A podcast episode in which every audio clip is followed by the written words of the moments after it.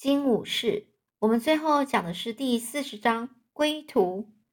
在步行回家的路上，万次郎停下来休息，享受着这像水晶般澄澈、带着微微咸味的空气。那是一种自由的气味。万次郎先陪伙伴们走回他们的老家，现在他独自一个人前行。官差呢，是释放他们的时候呢，给了他们一点钱，归还了大部分的私人物品。也给予了警告，不得告诉别人他们在西方的所见所闻。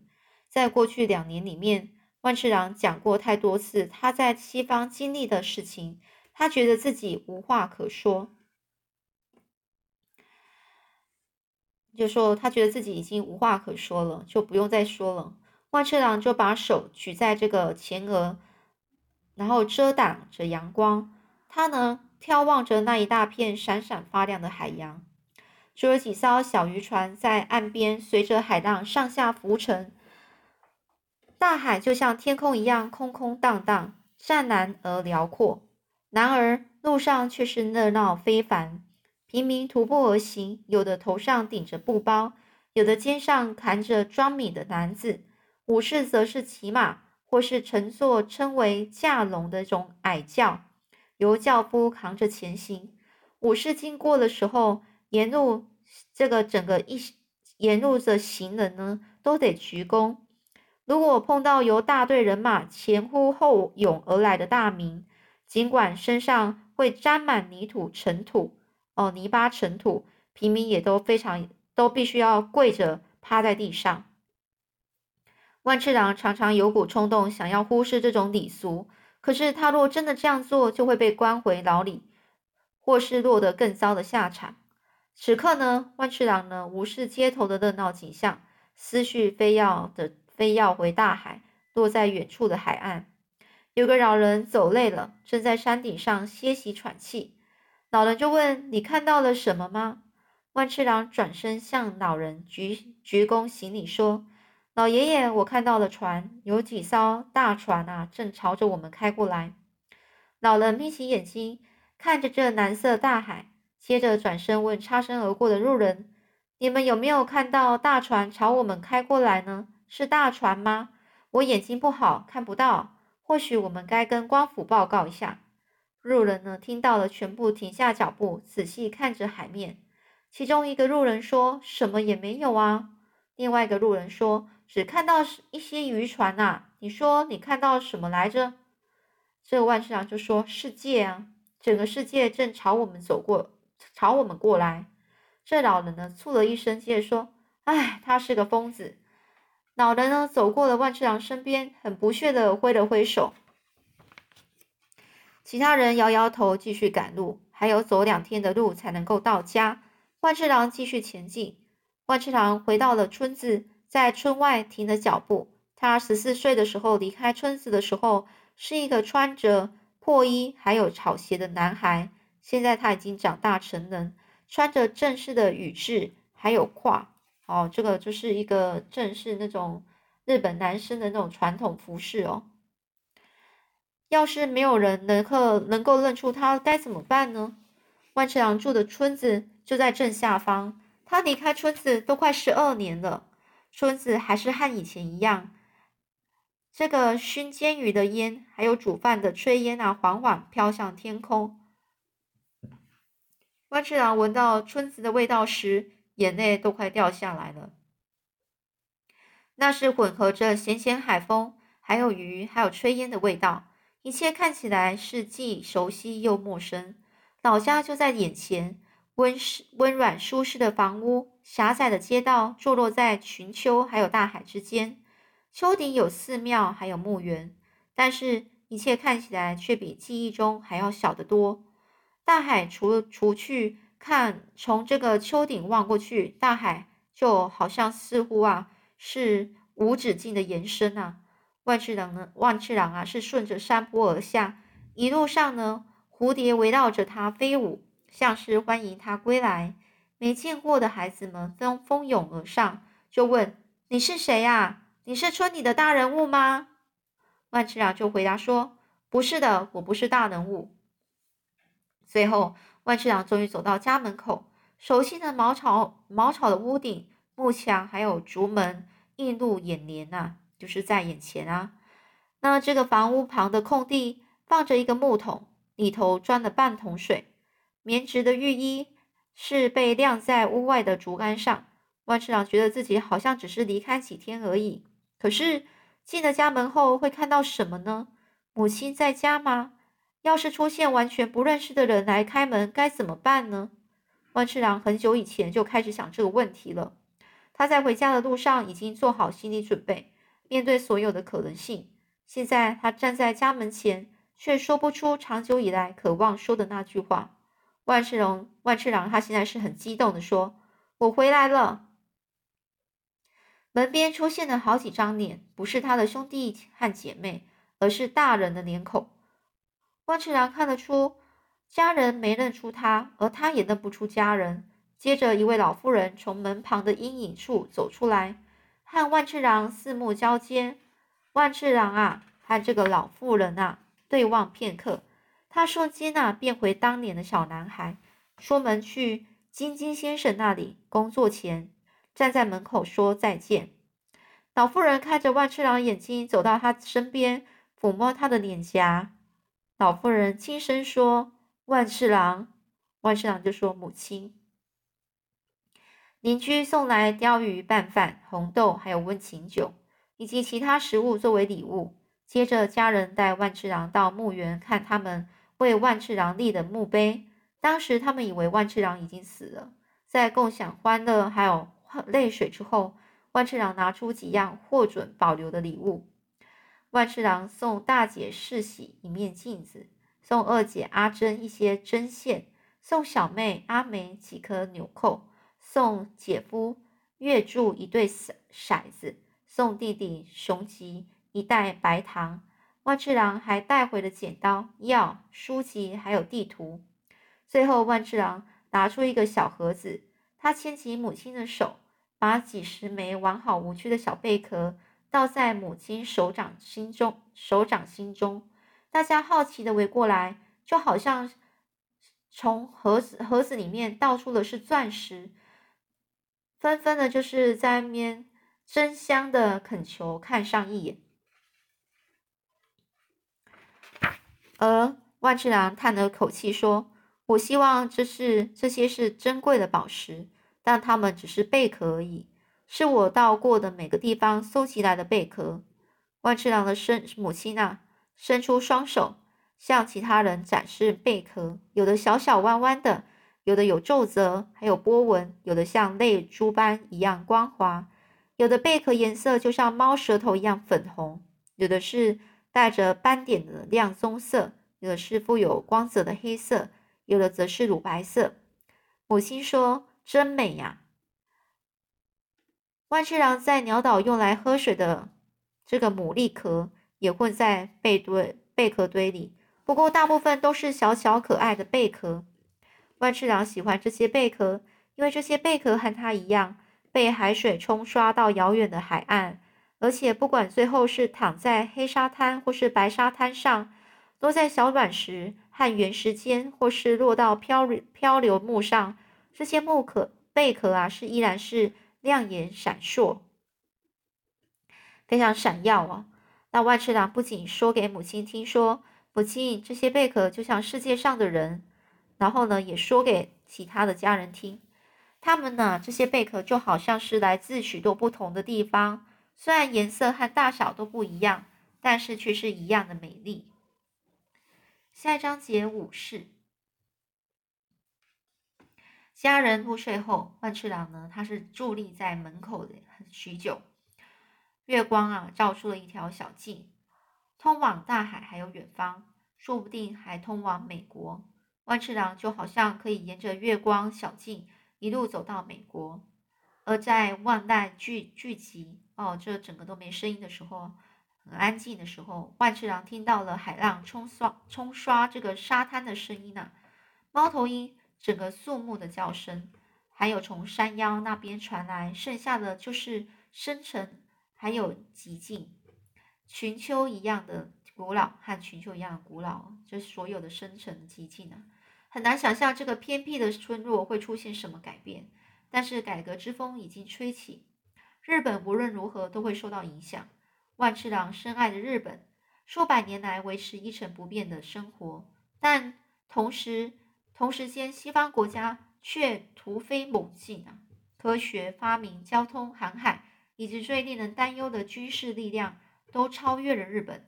变革即将到来，这会让日本在许多方面获得很多利益啊！但是也有许多方面并不会。或许有一天，连这座宁静祥和的村落都会充满尖锐刺耳的汽笛声、火车火车头前进的嘎嘎声、马车嘎嘎的行进声，以及喧闹吵闹的叫卖声。但是世界上原本就没有永恒不变的事，想想也真好笑。万次郎心想，他的同胞歌颂着春天。樱花还有秋天枫叶的短暂之美，同时却也死命的紧抓着过去不肯放手，哦，也紧抓着那些过去的而不肯放手。他们就像花季末了残存的樱花，一阵又一阵的风袭吹袭过来，吹着这些脆弱的樱花在枝叶间摇晃着。万次郎叹了一口气，回到屋里，躺在自己的被褥上，和家人一起入睡。万次郎睁开一只眼，迎向灰蒙蒙的光线，心想是什么把他给吵醒了。他听见了一个不熟悉的声音，说的自己是来送口信来的。啊，他已经是早上了。那这个信差就说：“外人万次郎立刻前往高知，不得拖延。”万次郎的母亲说：“对不起，他不是外人，他和你跟我一样是土生土长的纯正日本人。”为什么发得立刻离开不可呢？而这土佐土佐藩藩主藩主下的命令，这就是原因。这个信差就这样说。这万次郎母亲就问：“可是藩主找我的万次郎做什么？”这信差就说：“我确定藩主没告诉我，我只是小小的信差呀。”这万次郎的妹妹端出茶还有饭团招待这个信差，信差顿时变得多话起来。他就说了：“有人说万次郎是国外派来的间谍，所以他八成会被关起来。”万次郎听见母亲深吸了一口气，细差继续说：“不过也有人说，山内藩藩主呢？这藩主啊，是要找万次郎教年轻的武士野蛮人的语言。”细猜啊，他是压低声音说：“甚至还有人说万次郎会被赐封为武士。”细猜啊，就是继续说：“想想看。”一介渔夫成为武士，哎，万次郎微笑着想想当年在渔船上跟伙伴说过的话。那个时候，他们以为自己死定了，而万次郎告诉伙伴们，他想成为武士。他不知道自己为什么会这么说，话就是那样脱口而出。但是话一说出口，成为武士武士的念头更深植万次郎的心中。不知怎么的，这个不可能实现的念头让他一路挺了过来。这信差啊，咕隆咕隆的喝完茶，自的自非常得意的笑着说：“哎呀，既然万次郎不是出身武士武道，就是武士之的世家，也不是由武士去抚养长大，我希望他有一颗武士之心啊，他未来会需要他的。”万次郎明白，在他的胸膛里跳动着的是一颗经过沙砾炙烧、海浪拍击、烈日。曝晒，还有风雨洗礼的心，这颗心啊，永远是保有渔夫的单纯，但或许也已经成为武士之心。那这尾声呢？到底后来怎么样呢？在西元一八五三年七月呢，那个这个万次郎担任教职啊，就教这个，嗯，他那时候不知道是教什么，后来他可能是不知道是教什么。那这个四艘。美国军舰啊，就开进了江户湾。那整个船舰的船队的舰船舰的那些司令官啊，就要求跟这个日本天皇对话，想要清楚表达美国希望日本开放港口，让美国船只通行的一个一个事情哦。当时日本社会啊是陷入一片混乱，人民大喊：“喷火的黑色巨龙！”这是他们第一次看到蒸汽船呐。万恶魔鬼将至，人民啊是奔向走告啊，就那边大声的跟大家在面大家呃就是呃放送的这个消息，然后呢要大家把这些珍贵物品藏好，把自己锁在家里面。这突然间呢，万次郎在美国亲身经历的变得非常格外重要啊。将军呢下令要这个万次郎呢前往这个江户湾啊。万次郎呢是以武士的身份去觐见这个将军，而且还获准可以带刀，也有第二个名字啊，因为只有武士才有第二个名字哦。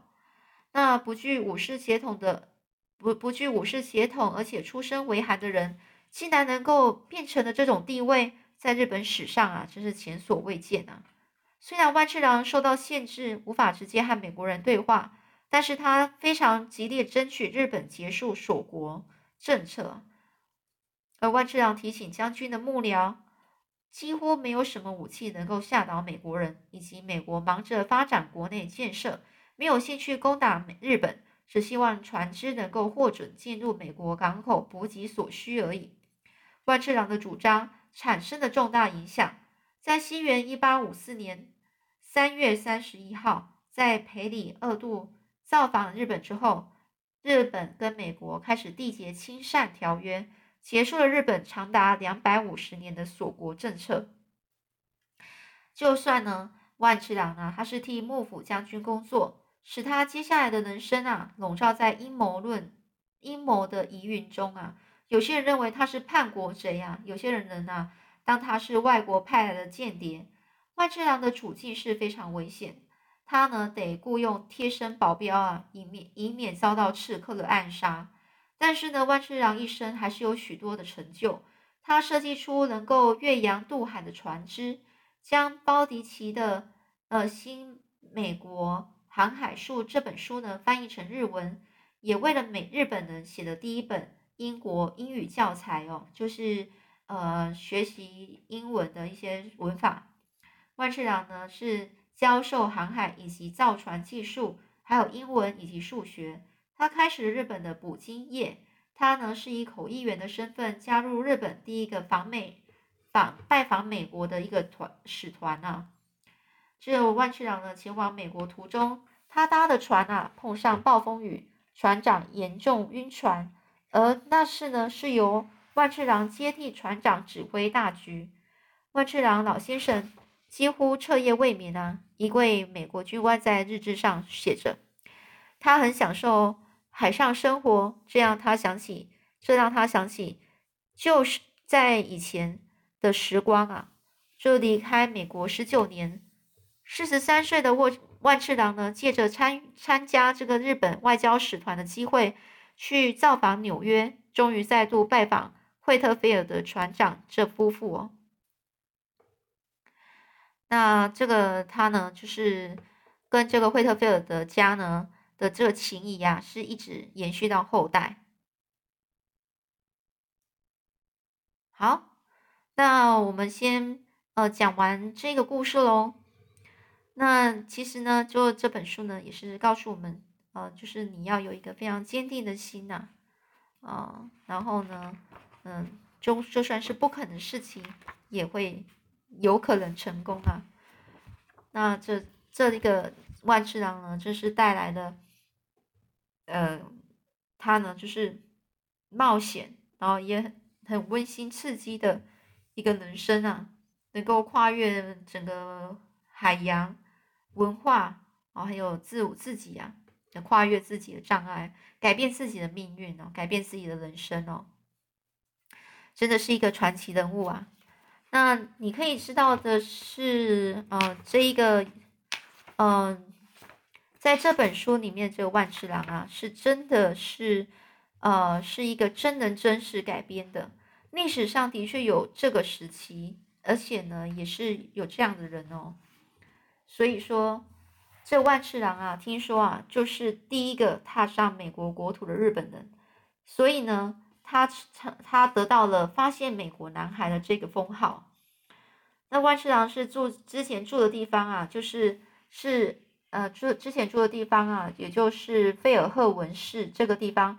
还有呢，他先先一开始到美国之后的时候呢，他开始在这个小学以及呃航海学校就读，以及他当过木桶店的学徒这些事情呢，并且呢是另外在这个惠特菲尔德家的农场帮忙工作，还有拥有自己的马，这些的确是真的哦，真实的故事哦。只是说有些部分呢，有帮他就是在呃讲的比较呃更加加油添醋一下。那万次郎在美国呢，是确实念了三年的书啊。接着呢，他呢就去这个富兰克林号当船员啊。在富兰克林号这段航行期间呢，他也真的是很英勇的跳进海里去抓海龟，然后赢得每个船员的敬意啊，非常尊敬他，尊敬他的这个勇气。当时候船长是呃戴维斯呢，是变得非常狂暴、失去理智的时候。